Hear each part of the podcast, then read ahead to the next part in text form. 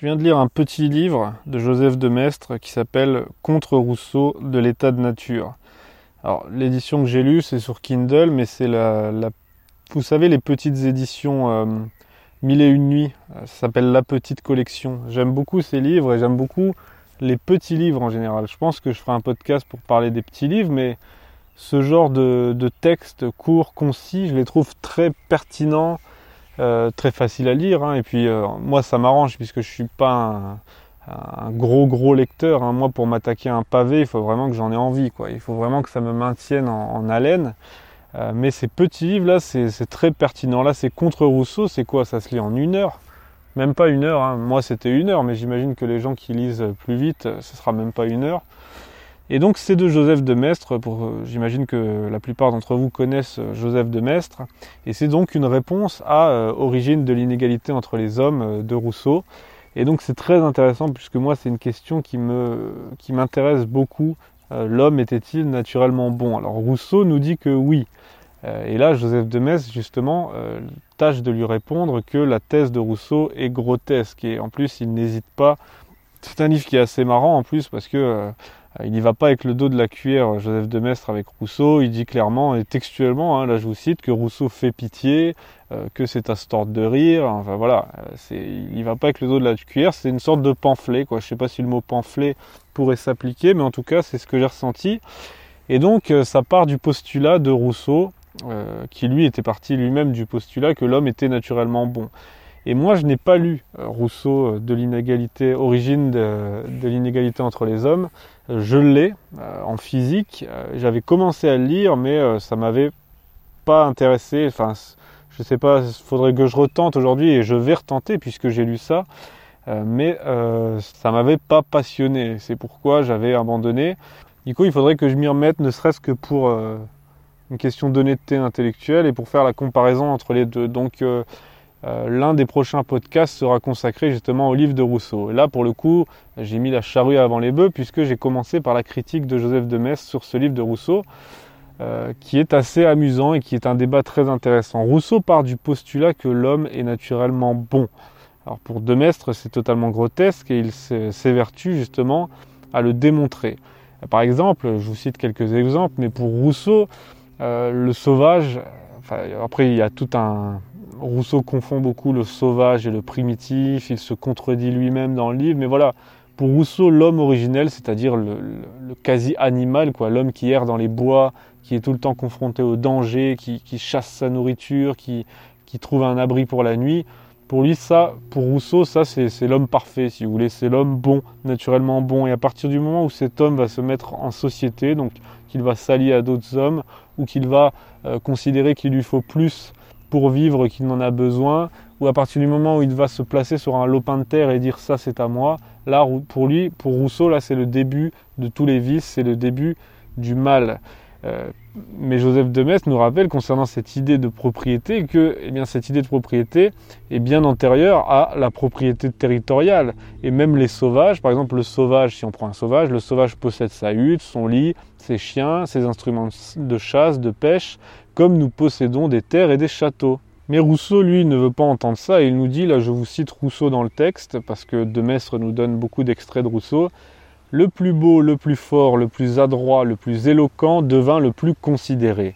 Et, ce fut là le premier pas vers l'inégalité et en même temps vers le vice. Admettez quand même, même si j'ai pas lu Rousseau, euh, même si j'ai pas lu le livre de Rousseau, euh, les extraits que nous montre De Maistre admettez que ça dépasse quand même assez l'entendement, ça paraît assez naïf et assez grotesque. Mais pour Rousseau, eh bien, dans cet état-là, dans l'état de quasi-animalité, de, sauvage, les hommes vivaient, je cite, libres, bons, sains et heureux autant qu'ils le pouvaient par leur nature.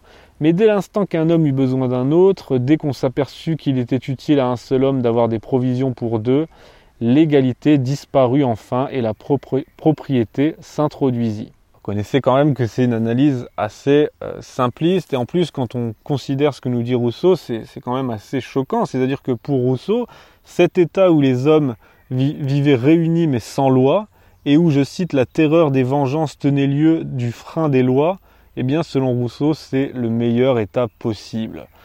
Et c'est quand même assez euh, troublant, puisque, regardez, Joseph de Metz nous donne un exemple assez amusant. Il nous dit, euh, admettons un sauvage, un homme sauvage qui est tout seul au milieu de nulle part. Euh, on, dit qu'il est né, on, peut, on part du postulat qu'il est né en tant qu'adulte, c'est-à-dire qu'il est né comme ça. Voilà, l'homme il est apparu comme ça en tant que sauvage. Eh bien, ce sauvage qui est dans le meilleur état possible pour Rousseau, Joseph de Metz nous dit, cet homme, s'il se met à pleuvoir, il va aller s'abriter dans une caverne. Et puis, au bout d'un certain temps, s'il a froid dans la caverne, il va commencer à mettre des branchages par-dessus l'entrée de la caverne. Eh bien voilà, euh, voilà une première forme d'art, d'art primitif. Parce que c'est bien ça le sujet. Rousseau oppose l'état de nature à l'art, la nature à l'art. Pour Rousseau, tout est bon dans la nature et à partir du moment où l'homme intervient, euh, c'est ce qu'il appelle l'art, l'art humain, hein, de construire des maisons, etc la nature est opposée à l'art. À partir du moment où l'homme intervient, eh bien, ça dégénère. Il y a la propriété, le vice, le vol, etc. Mais euh, Joseph de Metz nous montre avec cet exemple tiré par les cheveux que cet homme qui met des branchages devant sa caverne parce qu'il pleut et qu'il a froid, c'est déjà une forme d'art primitif. Donc pour Rousseau, cet homme est déjà dans le vice. Et puis Rousseau sort parfois des arguments assez grotesques. Par exemple, il nous dit, et ça, ça tient lieu d'argument sérieux pour Rousseau, qu'on a vu des Européens embrasser la vie des sauvages, mais qu'on n'a jamais vu un sauvage embrasser la nôtre. Et Joseph de Maistre conclut euh, tout simplement que cela prouve tout au plus qu'il est plus aisé de trouver une brute parmi des hommes qu'un homme parmi des brutes. Voilà, ça c'est dit. Joseph de Maistre fait également intervenir euh, l'idée de Dieu, le concept de Dieu, euh, parce que, nous dit-il, si Dieu nous a créés ainsi, c'est pour qu'on se serve de nos, de nos facultés. C'est pas pour qu'on reste des, hommes sauvages qui vivent dans la terreur des forêts. Euh, si Dieu nous a créés ainsi, avec des facultés et euh, des facultés pour développer des arts, une intelligence, des techniques, c'est pour que nous en servions. Et qu'on appelle ça Dieu ou la nature, si nous avons ces facultés, c'est pour s'en servir, c'est pas pour rester à l'état de nature. Et pour, pour illustrer ça, Joseph de Maistre nous dit une phrase qui est assez parlante l'état de nature n'est point un état auquel Dieu est destiné l'homme. L'état de nature n'est pas un état euh, dans lequel nous serions destinés à rester éternellement. Ça paraît une évidence. Joseph de Maistre nous dit Il est absurde d'imaginer que le Créateur ait donné à un être des facultés qu'il ne doit jamais développer. Et Burke soulignera, euh, il est cité par Joseph de Maistre, l'art est la nature de l'homme. Ça paraît évident. Et c'est pour ça que même là, sans lire le livre de Rousseau, euh, je serais plutôt d'accord avec Demestre. Mais par honnêteté, euh, je vais lire le livre de Rousseau et du coup, euh, je vous dirai ce que j'en ai pensé. Et puis de toute façon, nous dit Demestre, il n'y a pas d'état de nature puisque il n'y a jamais eu de moment où l'art humain n'a pas existé.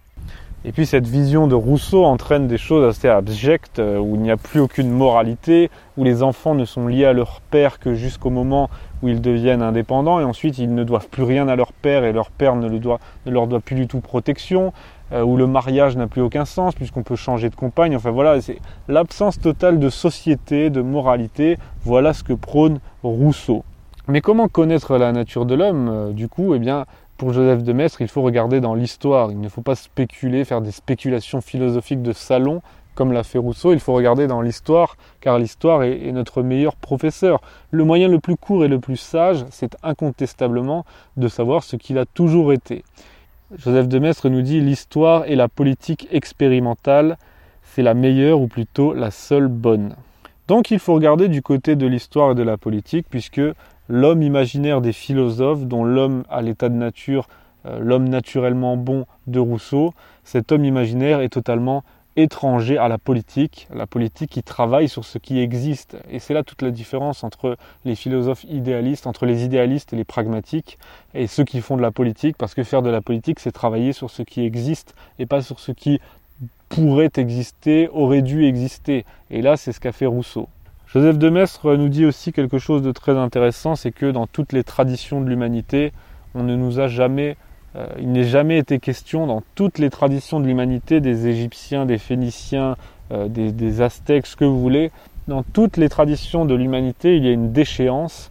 Et surtout, il n'a jamais été question d'un homme qui était réduit à l'état de bête. Ça, c'est tout un autre débat, mais, et je dirais pas que je suis assez d'accord avec ça, parce que j'en sais rien, mais c'est très intéressant quand même.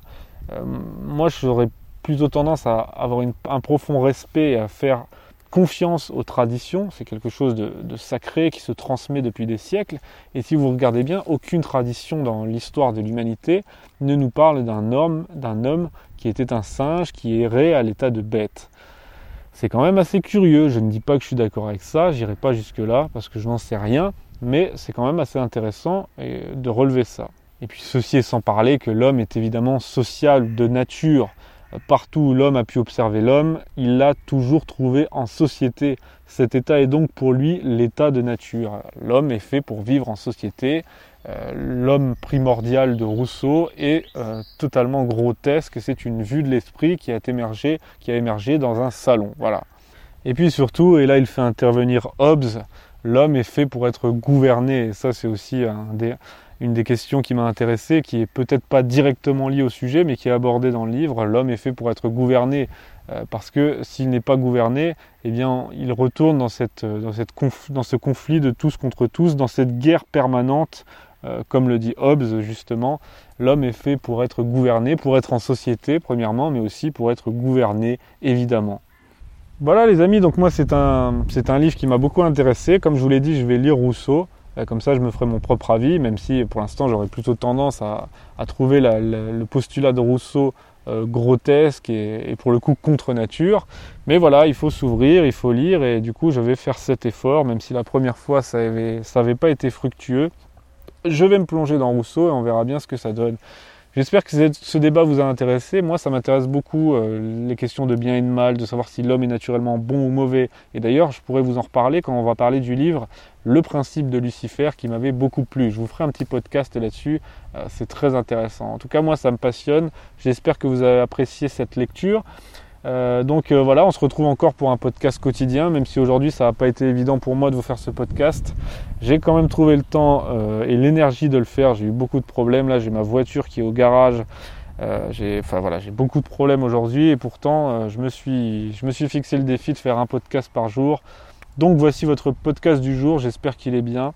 J'espère que ça vous plaira, que ce sujet vous a intéressé. N'hésitez pas à me le dire si c'est le cas partagez l'émission pour la faire connaître et euh, si vous voulez qu'elle continue et avoir votre podcast tous les jours dans vos oreilles, euh, il y a aussi la solution de me soutenir sur Tipeee, le lien est dans la description. Merci à tous les tipeurs déjà présents et merci à tous de votre écoute. On se quitte avec une citation. Pour le coup, je vais prendre une citation de Joseph de Maistre que j'avais trouvé très belle. Ça concerne une définition de l'homme. Alors je cite Qu'est-ce donc que cet être inconcevable qui porte en lui des puissances qui se heurtent et qui est obligé de se haïr pour s'estimer. À demain.